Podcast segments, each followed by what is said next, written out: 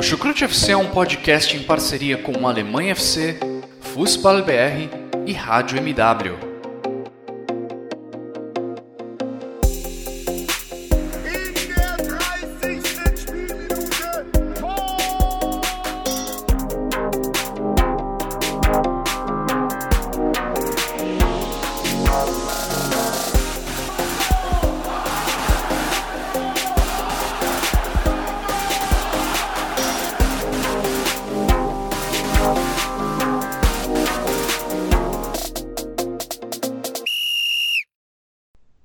Sejam muito bem-vindos, fãs da Bundesliga. Meu nome é Guilherme Ferreira e recebo vocês para mais uma edição do Chucrute FC.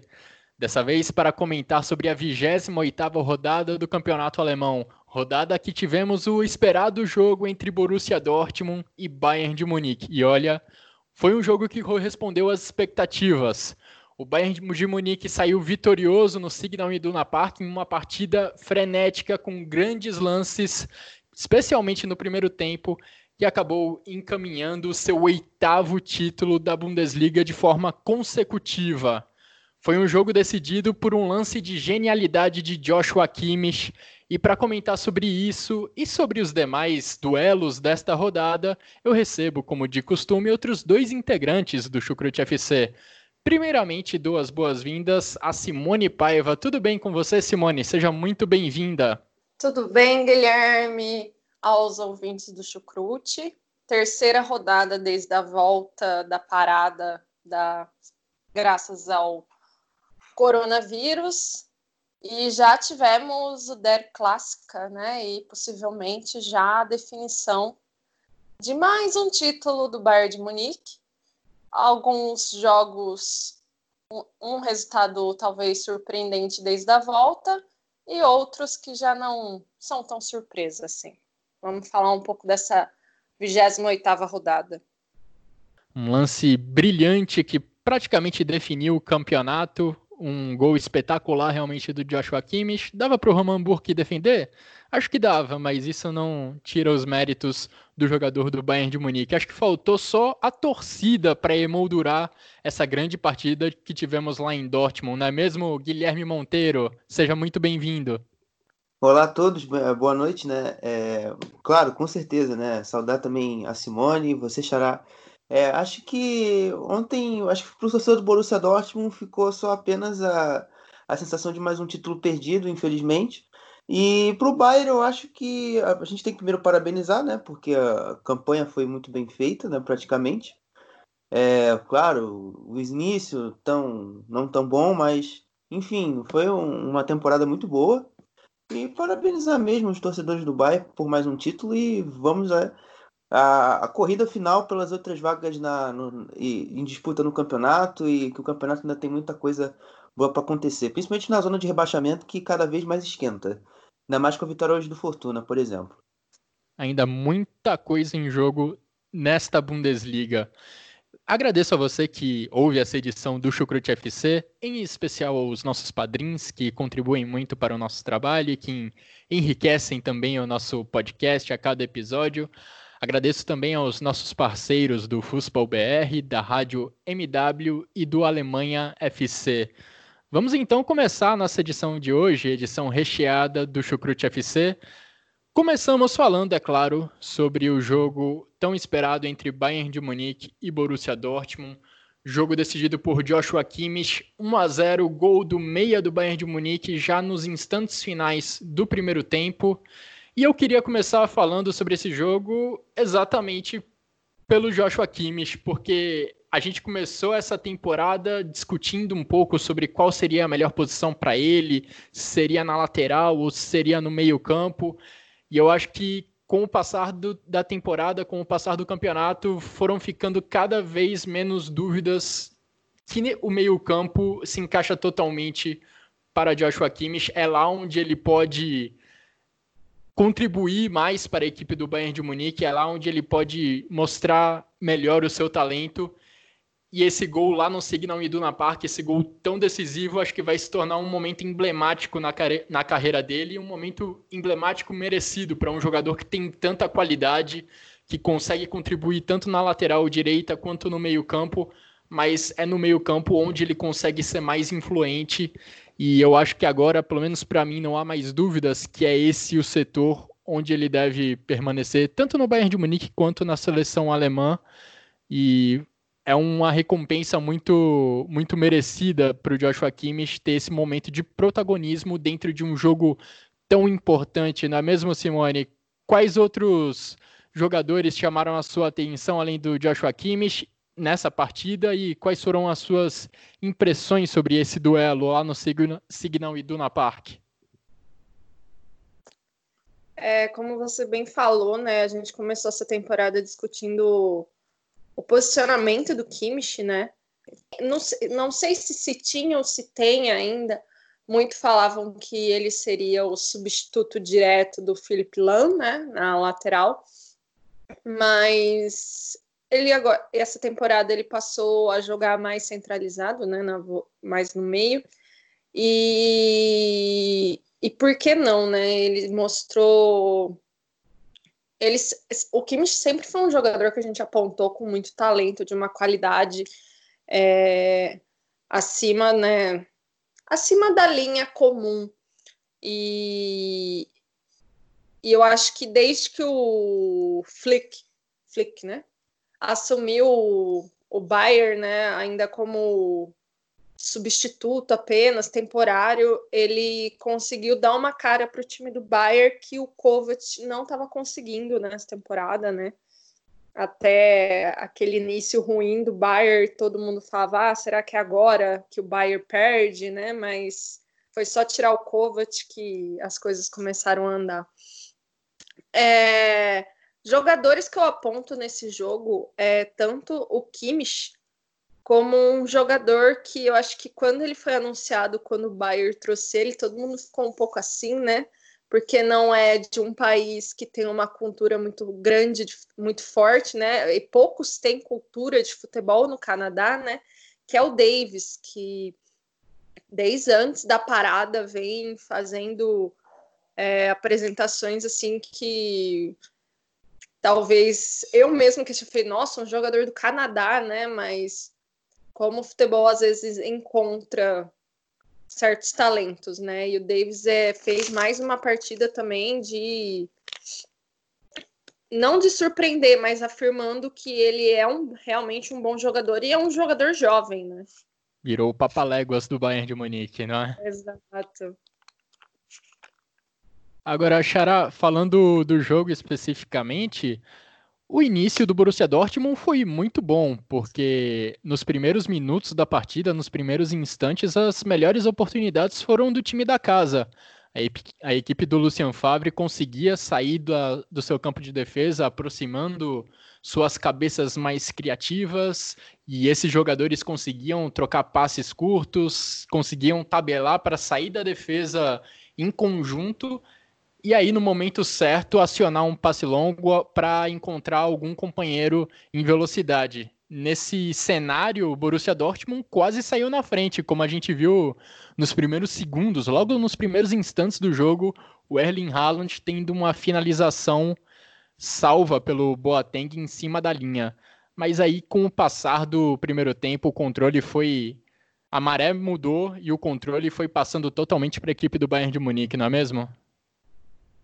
É, se, o, o Borussia ontem no início da partida iludiu mais que a Morena, como diria o outro. É, enfim.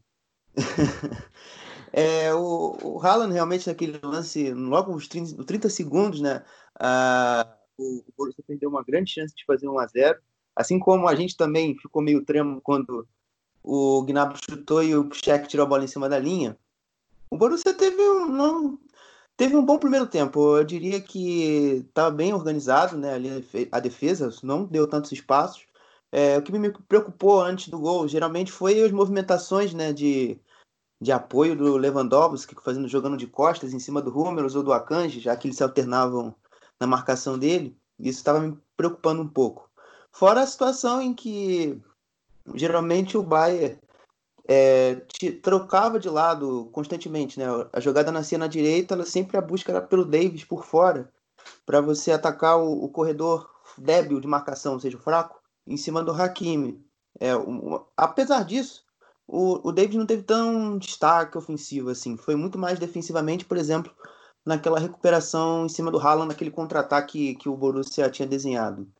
Enfim, e faltou o Borussia muito um pouco do toque final, principalmente, né?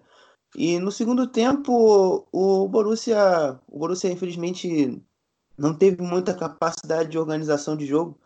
Circulou, mas sem tanta velocidade.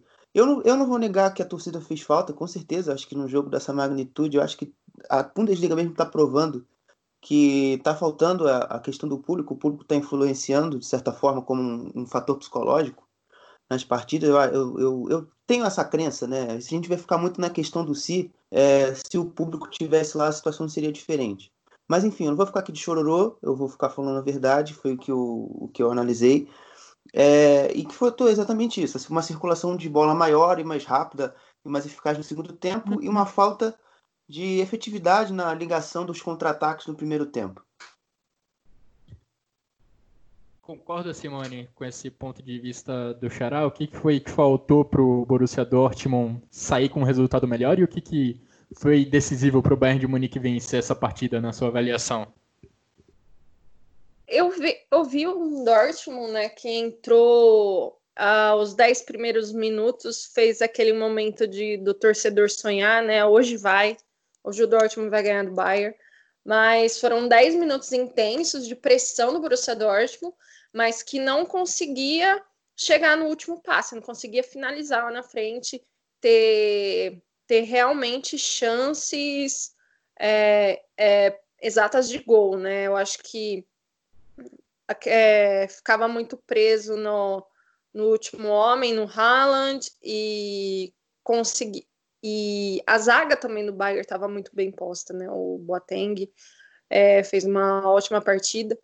E o Dortmund até conseguia trabalhar na linha de trás, né? O Guerreiro, o Julian Brand, mais uma vez, fazia uma, um jogo é, bom, né? Não muito bom, mas fazia um jogo bom e que e que eu não entendo o Favre tirar o Brant dos jogos, mas aí a gente vai entrar nesse ponto depois. Mas foi foi exato 10 minutos para então o Bayern começar a se reestruturar, começa, parece que começou a aquecer, ligar a maquininha e o time começou a rodar, rodar mais forte, mais intenso e começou a pressionar e pressionar uma, uma coisa que o Borussia Dortmund tem problema há anos, né? Que é a defesa. A defesa do Borussia Dortmund é um problema. É, o assim, o zagueiro que a gente confia é, no fim é o Hummels, né? E depois a gente tem uma zaga bem complexa, ainda que o Piszczek tenha feito um bom jogo, né? O Dortmund estava jogando com três zagueiros. É, é um sistema defensivo ainda que sofre muito. Então, no momento que o Bayern começa a pressionar com os jogadores rápidos, né? Vem o Goretzka, vem o Davis, o Alaba sobe, o Miller é, infiltra. Então, assim, é, começa a sofrer e, e aí foi nesse ponto, né? Começar a pressionar, pressionar. É, o Burke acabava se adiantando devido a essa dificuldade da defesa em, em segurar a pressão e acabou é, tomando o gol do Kimmich por cobertura, que sim, eu também acho que dava para o Burke pegar, mas é aquele ponto, ele estava tão adiantado e o Burke não é um jogador com uma altura, a gente pode dizer, convencional de goleiro, né? Ele é um goleiro até que baixo. Então, acho que aí faltou é, até o posicionamento mais atrás e também faltou uns centímetros aí de para pegar essa bola. É, eu acho que o problema para o Borussia Dortmund foi menos a defesa, o trio de zagueiros em si, mas o fato de deixar o Bayern colocar o time contra as cordas Exatamente. por tanto tempo. É, o Borussia Dortmund teve um bom começo de jogo, mas falando um pouco do Bayern de Munique especificamente, acho que é importante valorizar o que o Bayern fez para conseguir mudar essa maré dentro da partida a equipe do Hansi Flick conseguiu, com o passar do primeiro tempo, impor aquela que eu acho que é a sua grande marca sob o comando do Hansi Flick. Pressionar e atacar o adversário na saída de jogo de uma forma feroz, sem deixar o Borussia Dortmund sair da, da defesa para o ataque com tranquilidade. As trocas de passes que a gente via o Borussia Dortmund fazer no início do jogo, ali nos minutos iniciais, praticamente não aconteceram na metade final do primeiro tempo e em boa parte do segundo tempo também. Isso porque eu acho que o Bayern de Munique aumentou seu ritmo na marcação, passou a agredir mais a saída de bola do Bayern de, do Borussia Dortmund, e aí a bola ficou praticamente a maior parte do tempo com o Bayern de Munique, empurrando o Borussia Dortmund para a defesa.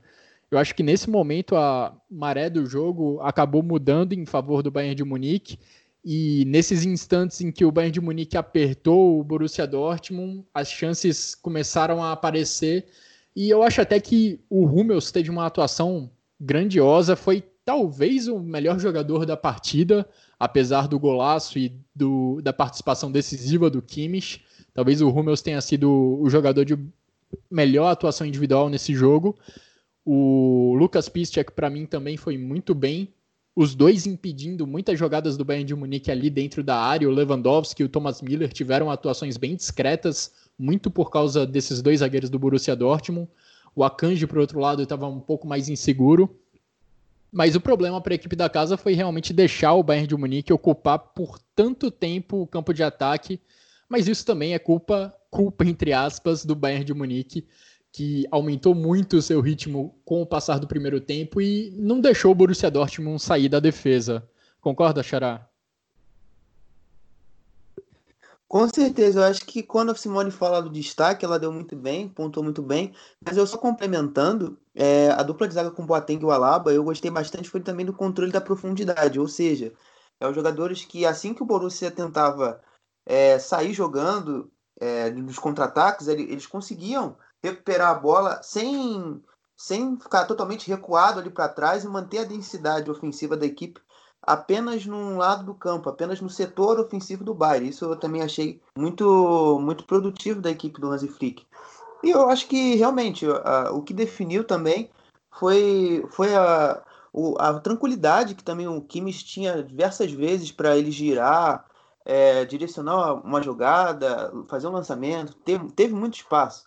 Até porque o Dahoud o, não, não teve uma grande atuação. Para mim foi o pior jogador em campo até. É, o Piszek, como você também elogiou, também teve uma boa partida. Enfim, o, o Bayern foi muito soberano, principalmente no, no primeiro tempo e no segundo tempo. É, ele soube controlar, soube trazer o jogo para ele, soube dosar a velocidade e o ritmo do jogo. Então, foi um compilado, né? Uma inteligência é, para jogar e a sua capacidade técnica, acima de tudo, para vencer a, a partida com qualidade.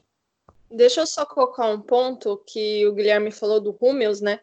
E mostra o quão Hummels foi bem e como ele, ele às vezes ocupava os espaços que o Daru, o Daru que fez Daru e um cone é a mesma coisa.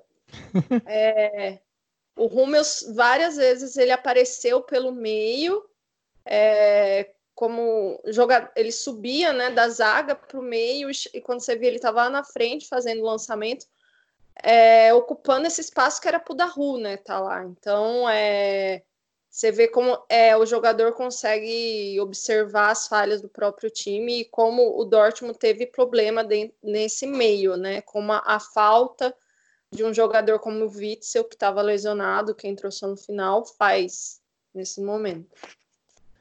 Uma última estatística sobre o Joshua Kimmich, acho que é a última. O Joshua Kimmich, ele correu nessa partida contra o Borussia Dortmund 13,7 quilômetros. Um novo recorde do Bayern de Munique desde que essa estatística passou a ser contabilizada, que foi na temporada 2013-2014. Na ausência do Thiago Alcântara, a impressão que deu é que o Kimmich queria realmente controlar totalmente o meio-campo do Bayern de Munique, assumir toda a responsabilidade pela criação. O Goretzka não é um cara tanto de criação assim, é um cara mais de chegada na área, e ele correu muito para conseguir isso. Então, o Kimmich realmente teve uma grande partida. E Simone, você comentou, criticou a substituição que tirou o Julian Brandt da partida, mas olha, o Jadon Sancho também entrou e não teve uma boa atuação, não é? Não, é, essa substituição do Brandt, ela foi feita tanto ontem quanto no jogo de sábado quando, contra o Wolfsburg. E foram a, a, os dois momentos. É, não que o Dortmund esteja, estivesse bem já do primeiro tempo, já teve uma queda, mas o segundo tempo o Dortmund voltou ainda mais frágil, ainda mais é, parecia que é, desequilibrado dentro de, dentro de campo, no caso, o time não se encontrava. E aconteceu o mesmo que aconteceu no sábado contra o Wolfsburg. Ainda que ganhou contra o Wolfsburg, fez o, o mais ou menos para ganhar. A dificuldade que teve quando tirou o Brand. Perdeu aquele cara de ligação e perdeu a, a, o pouco da criatividade que o time estava tendo. E eu, sinceramente, e tanto no jogo do Wolfsburg é, quanto ontem, eu não entendi a substituição de tirar o Brandt para pôr outro jogador, ainda que fosse o Sancho. Ok, o Sancho, o Sancho realmente entrou mal. É, fica um questionamento aqui que para mim parece que o Sancho está mais gordinho, aí eu não sei se ele desleixou durante a quarentena. É, aí eu também não vi ninguém questionando, mas eu sinto isso. Mas é, ele também está voltando de lesão, então às vezes o ritmo é diferente. Tem jogadores que conseguem entrar no ritmo mais rápido do que outros mas as substituições ontem do Lucian Favre, é, elas só corroboram com que as críticas que vêm sendo feitas desde do meio dessa temporada para cá, né?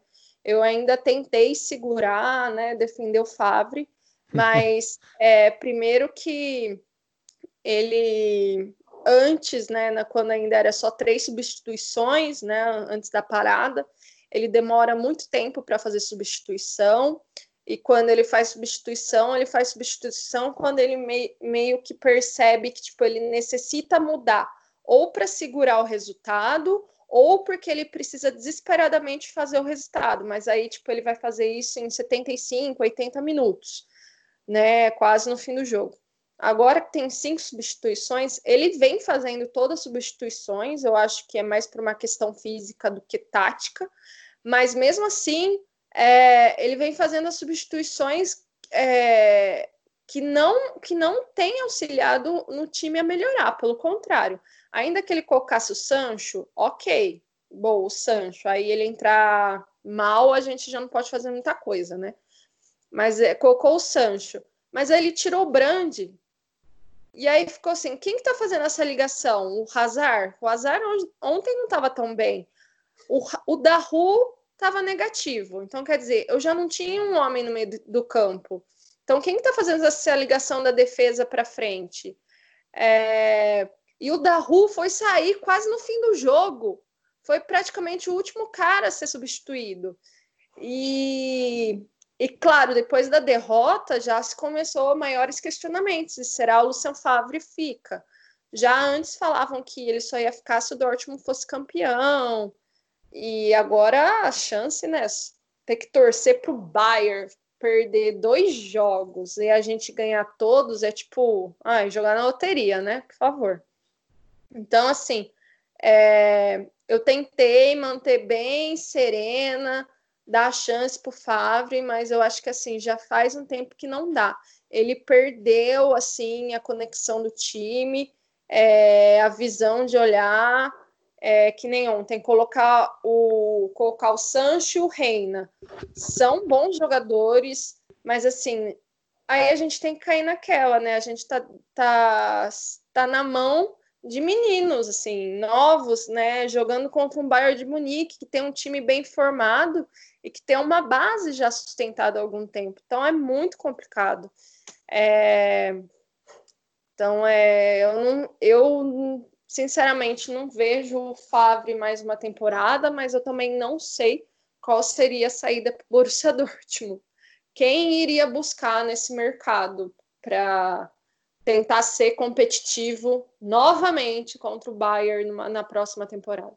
Olha, eu vou só discordar de um ponto de vocês. Eu não achei a partida do Daru ruim, não. Eu, pelo contrário, eu achei que ele teve uma boa apresentação ali, tentando tirar o Borussia Dortmund da defesa. Ele e o Julian Brandt conseguiram combinar algumas boas trocas de passes ali no início do jogo, principalmente. E falando especificamente sobre esse caso Brandt e Sancho, o Brandt ele realmente não teve uma grande atuação ontem, mas ele era importante nessa transição da defesa para o ataque. Ele era um ele é um jogador que consegue tirar passes de onde ninguém espera. No primeiro tempo, ele até falhou em alguns passes que ele costuma acertar. Eu lembro de uma oportunidade que ele teve ali na lateral direita da grande área do Bayern de Munique. Era uma chance muito boa dele cruzar a bola na área e encontrar o Hazard, se eu não me engano. Estava ali na frente do gol. E ele errou aquele cruzamento por muito, sendo que um passe bom seria uma enorme chance de gol para o Borussia Dortmund. Mas ao tirar o Brandt e colocar o Sancho, a situação acabou piorando, porque o Sancho entrou muito mal na partida. Além de não conseguir decidir lá na frente com dribles e com a velocidade que ele costuma colocar nos jogos, ele também errou demais na saída de jogo, algo que o Brandt estava conseguindo fazer. Vários passes para tentar tirar o Borussia Dortmund da defesa, o Sancho acabou errando e acabava devolvendo a bola para o Bayern de Munique, que empurrava o Borussia Dortmund cada vez mais contra o gol do Roman Burke. Agora, o Bayern de Munique praticamente encaminha o seu oitavo título e acho que deixa cada vez mais evidente que o Bayern de Munique pode ter temporadas instáveis, pode ter turbulências ao longo do ano, pode até trocar de treinador, como aconteceu no início desse campeonato, e ainda assim ele tem grandes chances de ganhar a Bundesliga. Para os outros times serem campeões, a temporada tem que ser perfeita, tem que ser praticamente zero erros, não é mesmo, Xará? Com certeza, né? Eu vou. Eu não sei, isso não é uma ideia, mas é, eu vou tentar traduzir um pouquinho o que eu imaginei o que o Fábio tentou fazer. É, o Fábio, eu, eu, ele, ele pensou, né? Teve a ideia que o, que o Bayern tiver, ia manter o mesmo ritmo é, do primeiro tempo, pressionando alto, é, tentando trocar e valorizar mais a posse de bola. Mas isso aí ele deu de professor Pardal, cara. Não, não no sentido de tentar é, improvisar algo, mas no sentido de, de prever algo que uma equipe experiente num jogo decisivo não faz. É, que seria tentar manter o atacando o seu adversário principal vencendo uma partida. Enfim, é, é exatamente isso, Xará. Você definiu bem. Eu acho que para qualquer equipe que hoje tem que tentar vencer o baile, ela tem que ser perfeita, muito bem estruturada em todos os setores do campo. Todos os times que, que enfrentaram o Bayern nessa Bundesliga sempre tiveram algum ponto que não conseguiram é, tar, estar coesas de acordo, né? Eu diria que algumas derrotas que o Bayern sofreu, ou alguns pontos que eles perderam, foi até mesmo um, falta de sorte, propriamente competência do adversário. Por exemplo, aquele jogo do Leipzig ali, o Leipzig não fez uma grande partida, poderia ter saído derrotado, que era bem normal. O Leverkusen também, quando venceu é, no primeiro turno, também não teve tantas competências assim, apesar da vitória. Então, eu acho que qualquer equipe que hoje queira vencer o Bayern tem que ter, além de uma estratégia perfeita, tem que ter também uma pitada de sorte, como como Leverkusen e Leipzig tiveram é, ultimamente. Agora, a Simone trouxe um pouco desse caso Lucian Favre, né? Ontem surgiram diversas informações de bastidores dando conta que somente o título da Bundesliga poderia manter o treinador suíço no cargo, mas hoje tanto o Lucian Favre quanto o Hans-Joachim Watzke, o presidente do Borussia Dortmund, falaram que não é bem assim. Eles vão conversar sobre o trabalho ao final da temporada e aí eles devem fazer uma avaliação sobre o que o Lucian Favre fez até aqui. Então, o Borussia Dortmund oficialmente, é claro, ainda não dá como certo uma troca de treinador, ainda trabalha com a possibilidade do Lucian Favre cumprir o seu contrato. Eu acho justo. É... eu acredito que, em suma, o trabalho foi muito bem feito apesar de todos os percalços, de todos os problemas, ele, eu, na minha ponto de vista, eu achei ele bem feito. É, o que pega e o que é o problema é porque a nossa torcida, é, até desculpa pelo clubismo, né? Falei ter feito, não era para ter falado dessa forma, mas enfim. É, não era para não infelizmente ela, ela acabou ele acabou fracassando nos jogos cruciais e decisivos. O único jogo crucial e decisivo que ele venceu foi a Copa foi a Supercopa da Alemanha que foi nesse início de temporada. Infelizmente, isso vai pesar bastante para o trabalho dele. Mas se a gente um pouco. pensar, parar, analisar com calma, o trabalho no geral foi muito bem feito. Ele conseguiu trazer um padrão vistoso, ao mesmo tempo competitivo para o Borussia. É, durante, vamos botar aí, 75, 80% dos jogos que o Borussia disputa durante uma temporada inteira. Então, na minha visão, não é um trabalho ruim se a gente for botar um macro, um macro sistema de jogos e um macro e um macro programação de temporada. Mas se você for, se você for analisar é, título por título apenas, aí você vai ver que o desempenho e jogos decisivos no geral, você vai ver que o desempenho do Borussia Dortmund é um desempenho fraco e também devido a não só o seu trabalho, as suas escolhas, mas também as carências, né? Questão de liderança é, e, e outras questões, né? Que sofreu também questões de lesões nos jogos cruciais que acabaram culminando em eliminações de, de campeonatos e percas de títulos do Borussia Dortmund. Eu acho que a grande questão para o Lucian Favre é que ele tem um elenco com bons jogadores e não se sabe até quando o Borussia Dortmund vai conseguir manter Erling Haaland e Jadon Sancho no seu elenco. São duas peças, são dois diamantes ainda brutos, que ainda podem ser muito bem lapidados e que podem contribuir muito para o Borussia Dortmund. Então, eu vejo que a diretoria não quer perder a chance de ganhar um título com esses dois caras no elenco. Eu falo deles dois especificamente porque são os dois jogadores mais visados por equipes mais ricas de outros países. Então eu acho que toda essa pressão do Lucian Favre também acontece em razão disso. Não se sabe por quanto tempo o Borussia Dortmund vai conseguir segurar essas jovens estrelas. Então é bom aproveitar enquanto a janela não está totalmente fechada. Bom, falando agora, vamos mudar um pouco de assunto, vamos falar agora dos times que estão um pouco abaixo na tabela da Bundesliga, porque o terceiro, o quarto e o quinto colocados, nenhum deles conseguiu uma vitória, tornando a rodada ainda melhor para o Bayern de Munique e não tão ruim assim para o Borussia Dortmund, que viu seus perseguidores mais próximos não somarem três pontos e assim não trazerem mais riscos para as chances de classificação do Borussia Dortmund para a próxima edição da UEFA Champions League.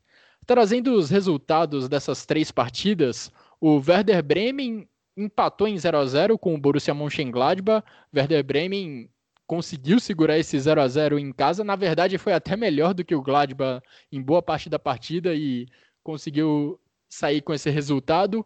O Bayer Leverkusen foi surpreendido e goleado pelo Wolfsburg, sofreu uma goleada por 4 a 1. E o RB Leipzig, que jogou nessa quarta-feira, acabou empatando com o Hertha Berlim em 2 a 2. Xará, desses resultados aí, qual foi o que mais te chamou a atenção? Qual foi o que mais te impressionou? Eu acho que todos. eu vou ser sincero que eu, que eu apostava na vitória dos três. Mas eu vou tentar organizar, tentar ser o mais sucinto possível para explicar as vitórias dos outros três. É, bom, eu Pode achei que o segredo... de cada vez, se quiser. Oi? Pode ir um de cada vez, se quiser. Fique à vontade. Tudo bem. é, o, o Wolfsburg, eu achei que o segredo do Wolfsburg foi sempre pressionar alto, foi sempre conseguir orientar bem a sua pressão alta, é, fechar as linhas de passes por dentro e forçar o Leverkusen, que é um time que tem vocação para jogar forte por dentro, ali pelo meio, a partir do Havertz, com as suas tabelas, os seus passos curtos, é, por fora, forçar, ou seja, jogar o jogo pela lateral. É, e quando o Leverkusen conseguia, por vezes, essa situação, o Leverkusen acionava o, Diaby, mas tinha dificuldade dele completar uma boa jogada. Ou você tocava a bola no Wendel, que era, no caso, o lado fraco da equipe nessa partida, o lado esquerdo, é o lado do desafogo, já que toda a pressão do Wolfsburg era concentrada pelo lado direito, até porque geralmente é o lado forte, e acabava e acabava com que o Wendel é, é, não, não conseguia, às vezes, é, acertar um passe, o Wendel acertava e o Diaby quebrava a jogada e dificultava o Leverkusen até mesmo fazer outros tipos de ações. Já o Wolfsburg foi uma equipe muito efetiva a partir das bolas longas, né? O Brooks e o Arnold, por exemplo. O Arnold acertou nove bolas longas e o Brooks quatro de seis e o Arnold de 14. Outra, outro atributo muito bem utilizado foi a questão das bolas paradas. É, o Wolfsburg teve o Arnold com duas assistências e um gol. Então foi um, uma, boa, uma boa atuação desse jogador.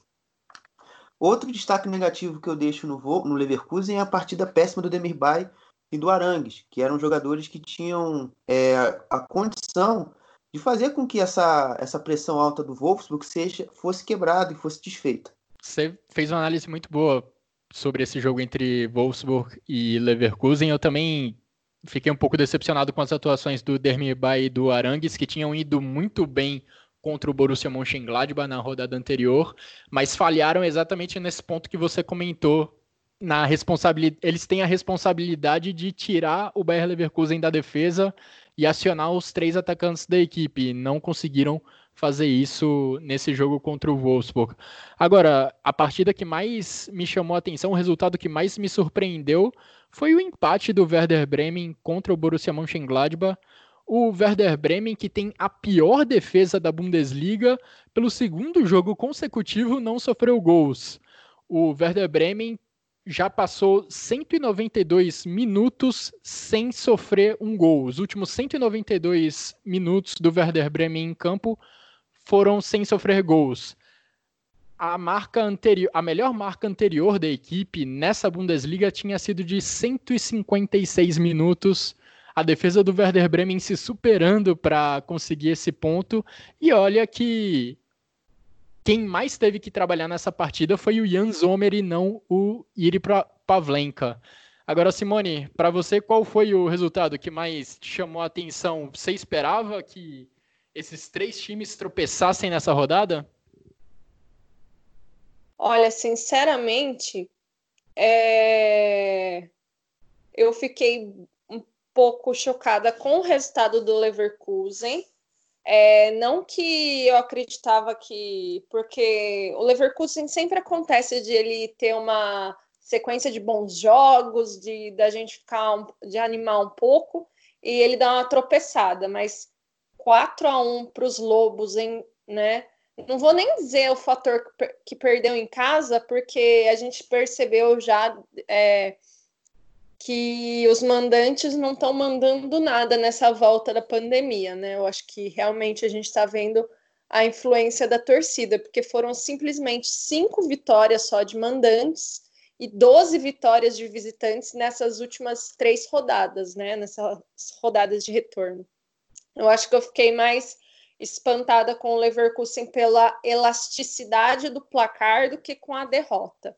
E o Bremen segurar o Mönchengladbach, eu vejo mais é, como ele conseguiu não perder em casa, né? Que isso é uma coisa que vem acontecendo com o Werder Bremen essa temporada, independente de parada de pandemia ou não. Então, assim, ele não perder em casa foi uma grande coisa para o Bremen mas, uma, mas a situação do Bremen ainda está bem delicada, ainda mais com a vitória do Fortuna, que a gente vai falar mais para frente, né? O que realmente é. E aí vai. E aí, uma coisa também desse jogo do Bremen e do Mönchengladbach, né? Eu não assisti esse jogo, mas depois eu fui ver as estatísticas e as melhores avaliações foram dos dois goleiros, né? Então, assim, a gente vê que o jogo. E, e não foi um jogo de tantas possibilidades, né? Mas foram os dois goleiros que melhores foram avaliados.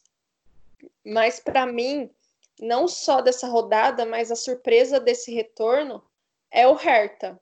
Como o Hertha é, meio que está, não vou dizer renasceu das cinzas, mas está renascendo das cinzas, né? De, um, de, uma, de uma temporada cheia de problemas, problemas internos e etc é, como ele voltou, né? Duas vitórias, duas vitórias né, graúdas, uma sobre uma no clássico né, de Berlim, e agora foi lá em Leipzig e, e deu trabalho para o Leipzig, ainda quase saiu com, com a vitória. Se não fosse, né? É, talvez saísse com a vitória se não tivesse tido aquela falha do goleiro, né? No segundo gol do Leipzig, no, no, gol do, né? Aquele frango naquele gol do Chique. Então, assim, é, é um time que, tipo, surpreende positivamente nesse retorno.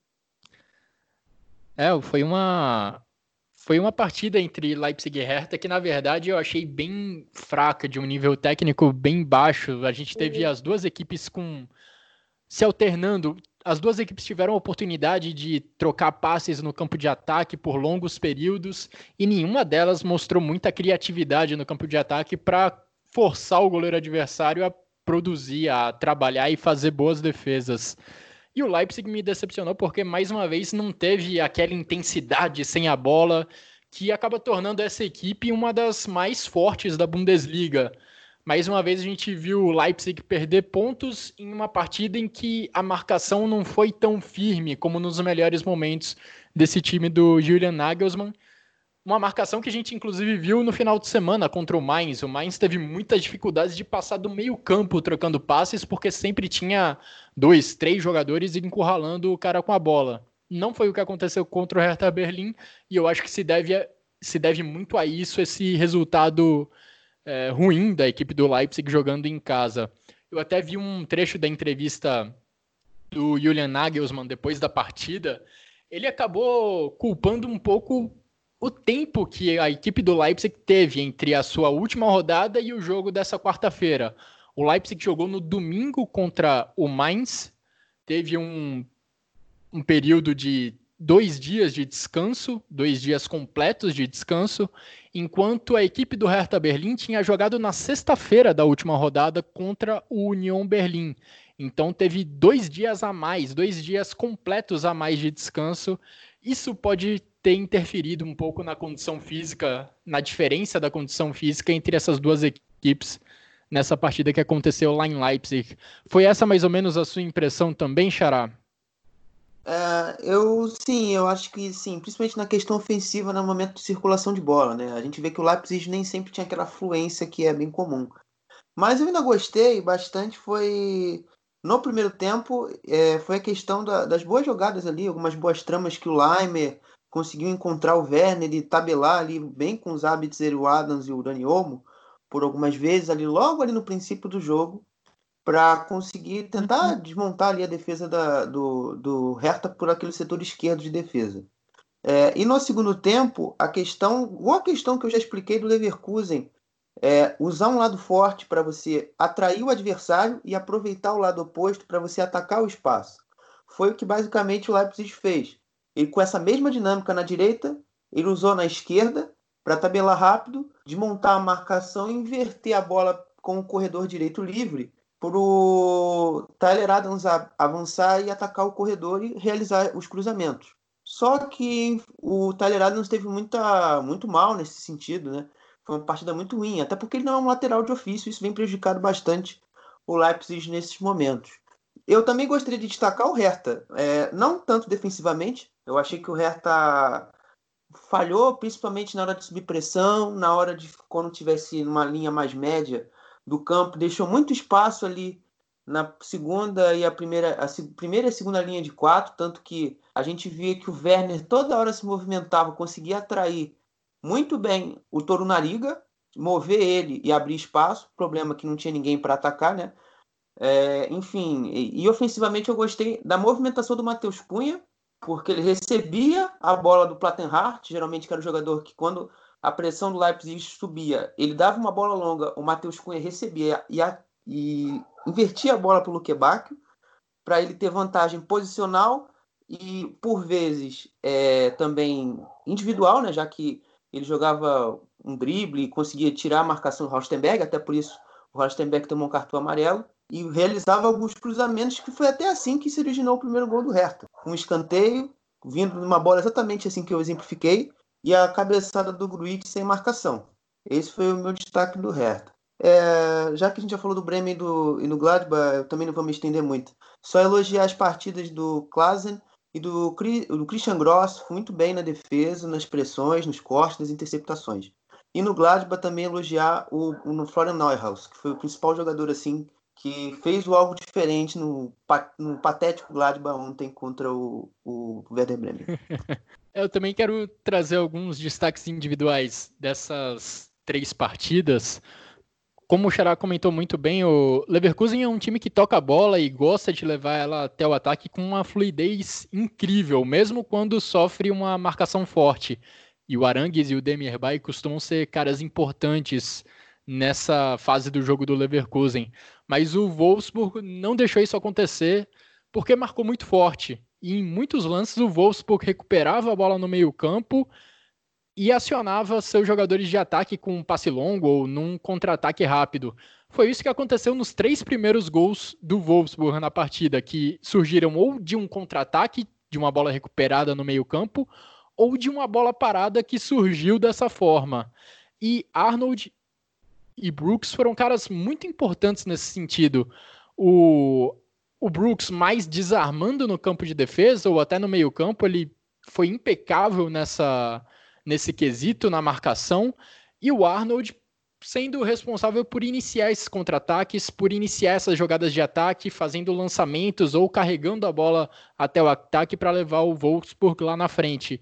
E como o Xará já mencionou, eu gostaria de reforçar, foi ele teve participação direta também em três gols, com duas assistências em cobranças de falta, e ele próprio, Arnold, marcou numa cobrança de falta direta que também contou com um desvio da barreira que acabou matando o Lucas Radek.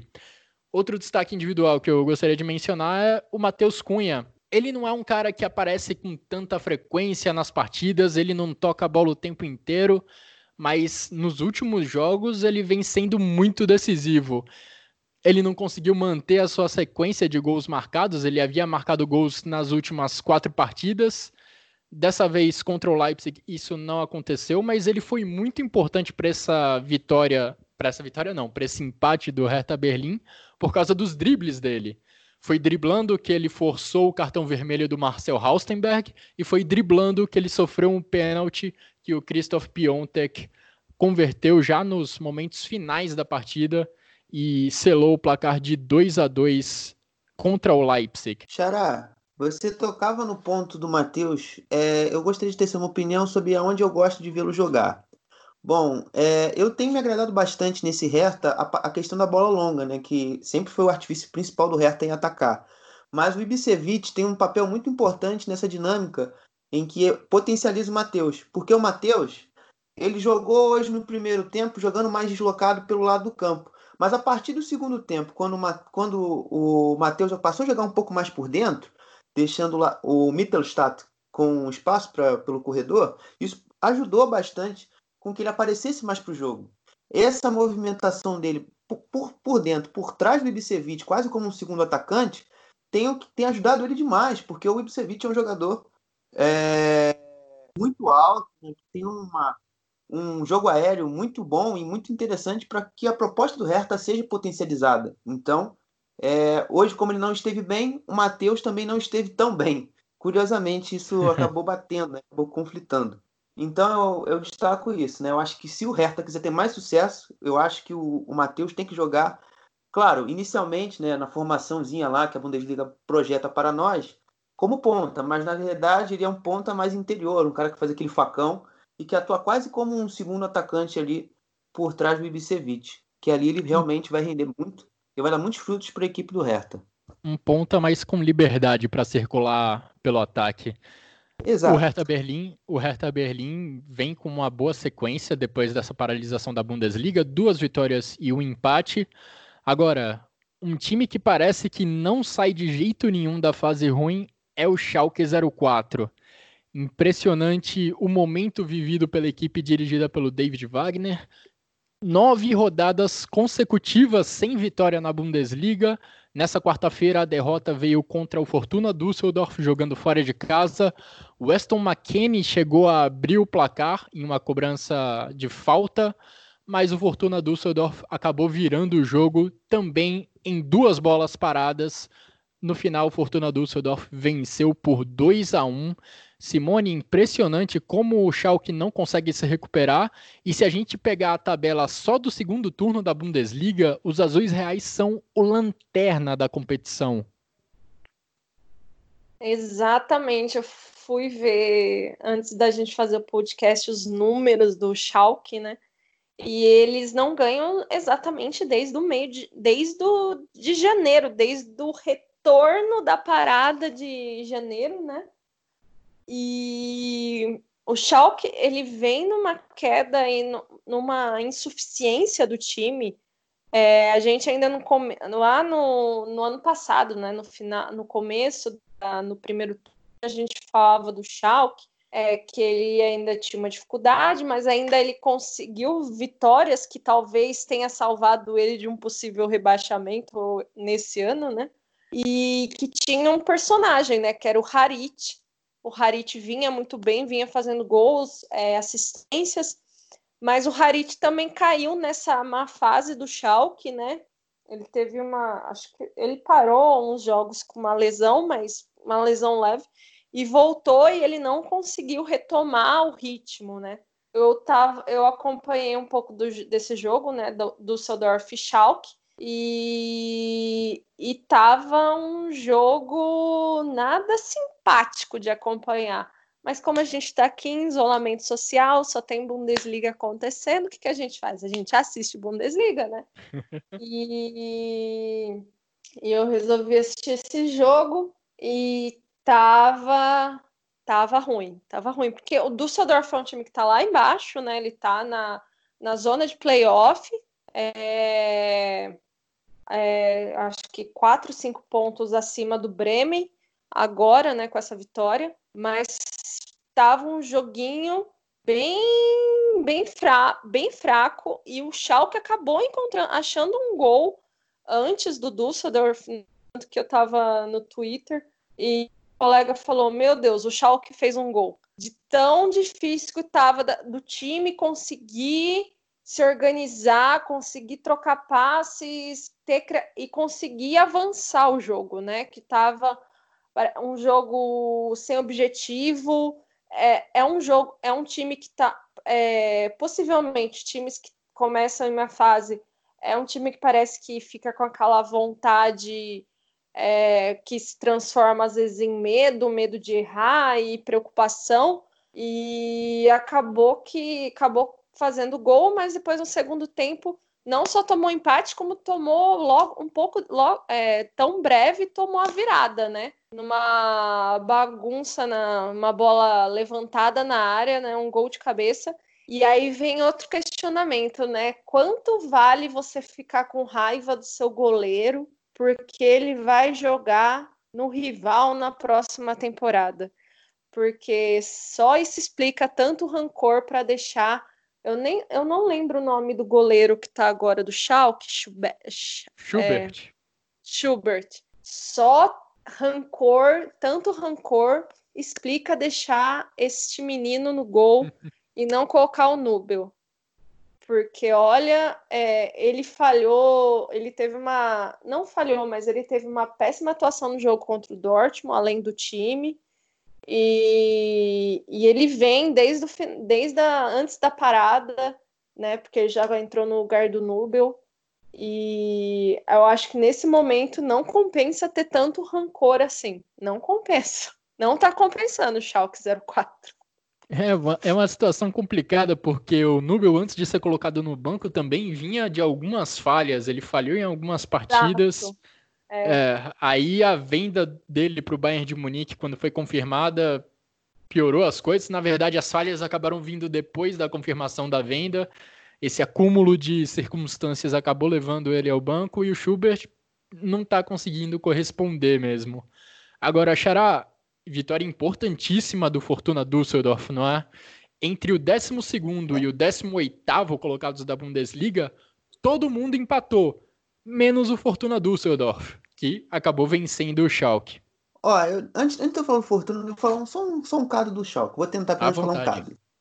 É, bom, o, o Schalke, é, eu tenho uma duas notícias para o torcedor do Schalke. A primeira boa, não sei se é tão boa na verdade porque o Schalke precisa vencer desesperadamente. Isso a gente não sabe quando. Isso é a notícia ruim, a dois. É... E porque, tipo, tudo pelo Schalke atualmente passa pela questão psicológica. Eu falei hoje com o torcedor do Schalke. O Schalke vai engrenar a partir do momento que retornar a confiança. Quando o time voltar a vencer, o Schalke vai voltar a engrenar. O Schalke não é esse lixo que está em campo. É... O Schalke também tem os problemas de lesões que a gente já citou no, no podcast antes da volta da Bundesliga para essa pandemia. Enfim, o Schalke tem seus problemas também, mas o Schalke não é essa, essa, essa, esse bando que está em campo hoje. O Schalke tem, teve trabalho, o David Wagner já mostrou que tem condição de treinar alguma equipe de futebol. É, mas é, ele também também está cometendo muitos erros, né? Isso tem que ser cobrado. Eu acabei de ver aqui uma notícia em que ele está culpando a, o, o, departamento médico que o Schalke tem muitas lesões, está meio que tirando a responsabilidade dele. Mas na verdade ele também tem culpa. Mas enfim, né? O, o Schalke dentro do campo é um reflexo de falta de confiança, né? O goleiro Marco Schubert, encarregado de substituir o Neuer. É... Neuer não, caraca, fui longe agora. O Nübel é...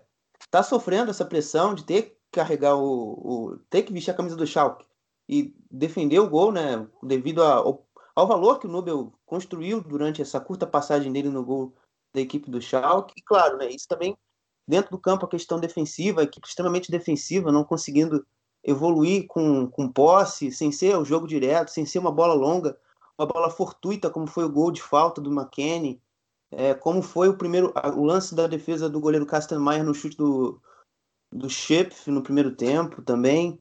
É, e agora falando do Fortuna, o Fortuna não viveu uma, a sua melhor tarde, né? Desde, desde que o Rosler começou a, a comandar a equipe.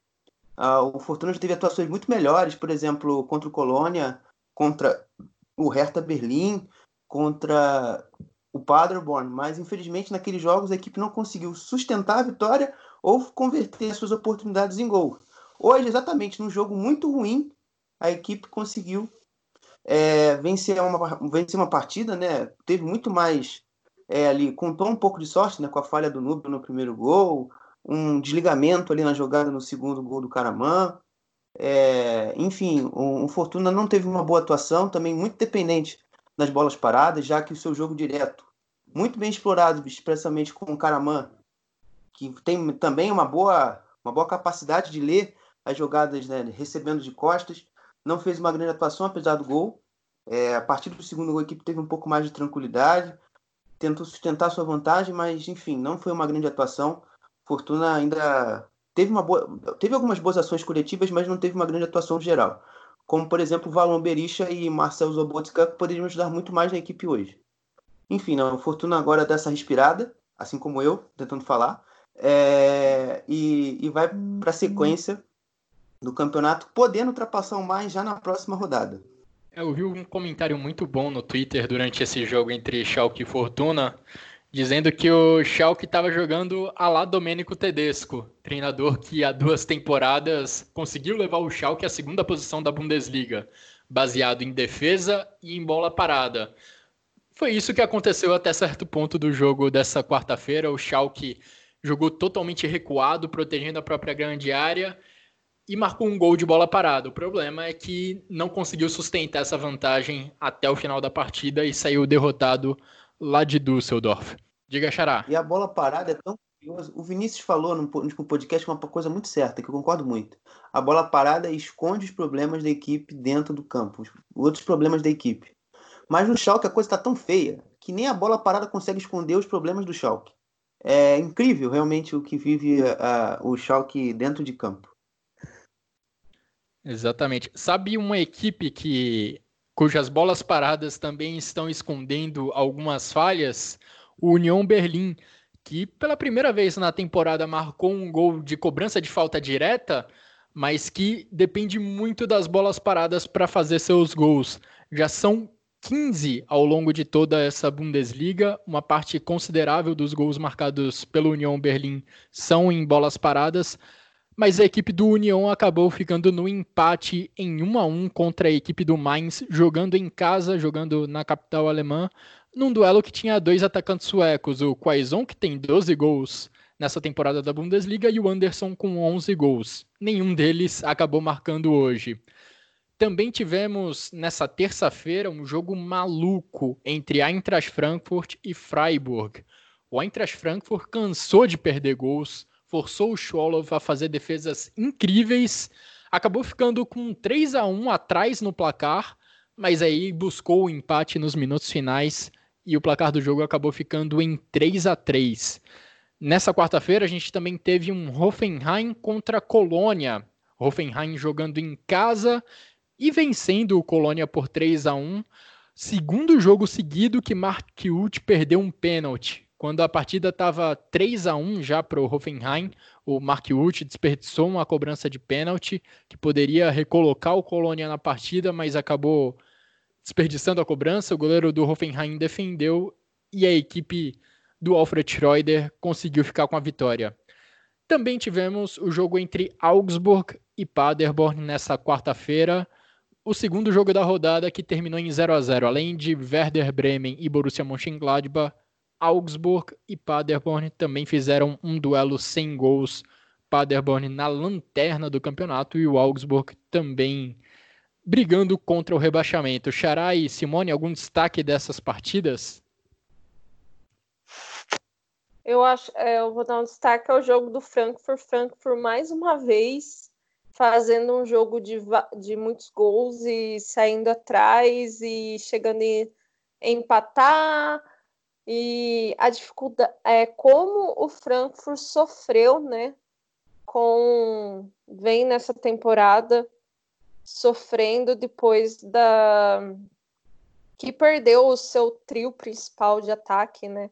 como o time foi caindo, caindo, a dificuldade que ele tem, ainda que nesse jogo o Frankfurt começou com, com dois caras lá na frente, né, com o Bardost e o André Silva, mas é um time que depois das vendas da janela de verão começou uma temporada bem, foi regular, teve aquela vitória contra o Bayern, mas depois dali foi uma ladeira abaixo na Bundesliga e agora está lá à beira da zona do playoff.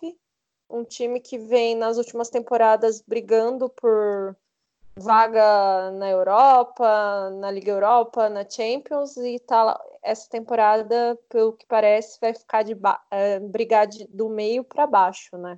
É, eu gostaria de destacar também esse jogo do Eintracht Frankfurt com o Freiburg, mas eu destacaria mais a parte do Freiburg. O Freiburg vem jogando muito bem nesse, nessa volta da pandemia, nem tem conseguido é, ter os resultados combinando com as suas boas atuações. Outro destaque que eu gostaria de fazer é a vitória do Hoffenheim em cima do Colônia. É, o Hoffenheim voltou bem também nessa pausa, só que hoje conseguiu sua primeira vitória. Eu, eu, eu acredito que seja atualmente o rival mais perigoso para o Wolfsburg se manter ali na zona de Europa League. É, a Eintracht Frankfurt está numa situação bem complicada, já se aproximando perigosamente da zona de rebaixamento. Agora chegamos na parte final da, dessa edição do Chucrute FC. Vamos então dar uma olhada no que está acontecendo na segunda divisão da Bundesliga. Xará, ainda não tivemos a finalização da rodada.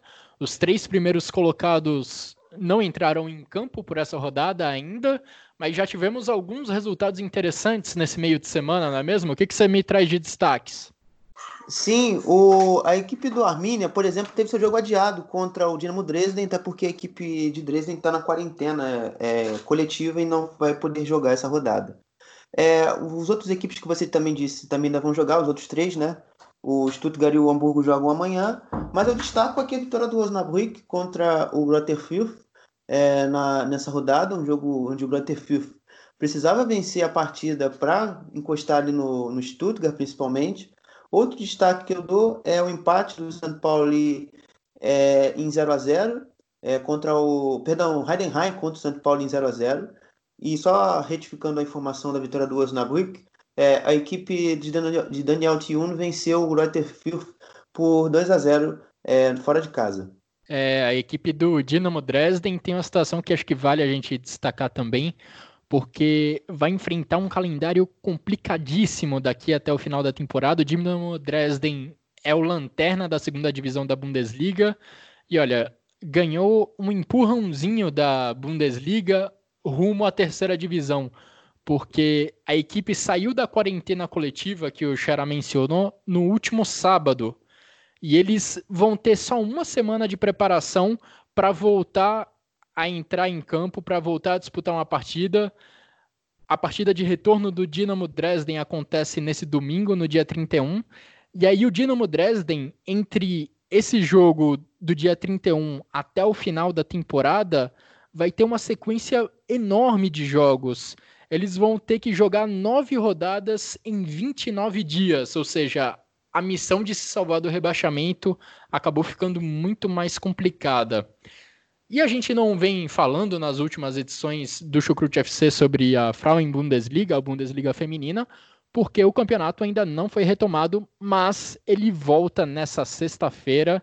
Então, é claro, nas próximas edições do Chucrute FC traremos também mais informações sobre como andam as coisas entre as mulheres na Bundesliga feminina. Recomendo inclusive o Bruno Bezerra, que já fez algumas participações aqui no Chucrute FC comentando sobre o futebol feminino. Ele fez uma thread no Twitter muito legal sobre como está cada equipe da Bundesliga feminina. Muito interessante acompanhar o trabalho dele e vamos aguardar como que vai ser esse retorno da Frauen Bundesliga que tem o Wolfsburg com o título encaminhado.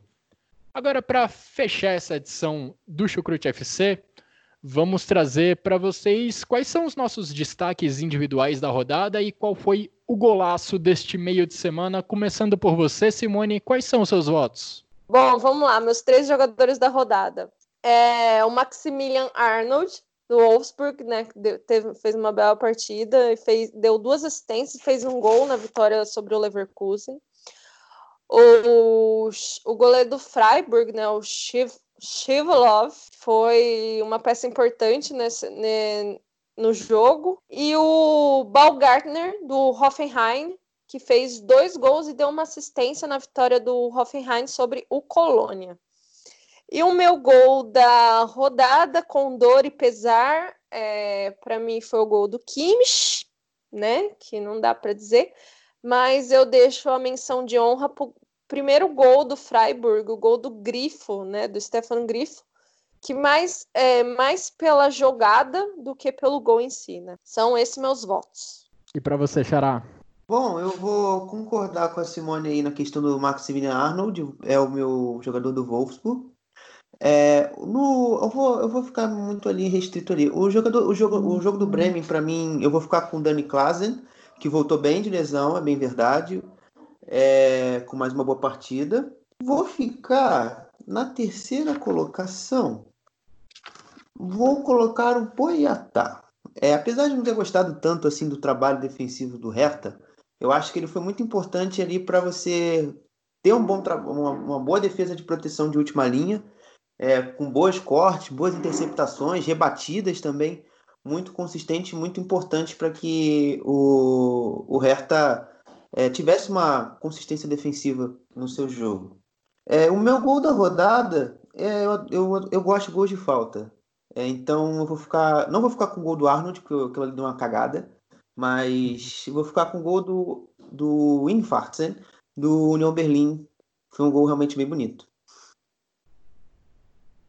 É, eu coloco o Boiatá e mais dois zagueiros nas minhas menções honrosas. Boiatá, Hummels e Brooks foram três zagueiros que para mim tiveram ótimas atuações nessa rodada, mas os meus três votos de, de fato vão para Schwolov, goleiro do Freiburg, que pegou muito nesse empate contra o Eintracht Frankfurt, Maximilian Arnold, que também foi voto do Xará e da Simone, e Joshua Kimmich. Eu até comentei que eu acho que o Hummels teve talvez a melhor atuação individual nesse jogo contra entre Dortmund e Bayern, mas o fator golaço e golaço decisivo coloca o Joshua Kimmich lá no alto para mim. Então eu volto nele como um dos três jogadores da rodada. E é claro que o gol dele, para mim, não poderia não ser o gol da rodada deste meio de semana. Um golaço que o Burke poderia ter evitado? Poderia, mas o toque dele foi fantástico, foi sensacional e praticamente decidiu uma Bundesliga. E assim terminamos mais uma edição do Chucrute FC. Agradeço a você, Simone, agradeço a você, Xará, pelas análises e pelos comentários, e agradeço, é claro, a todos que nos acompanharam até aqui. Se cuidem, fiquem em casa se possível, um grande abraço e até a próxima!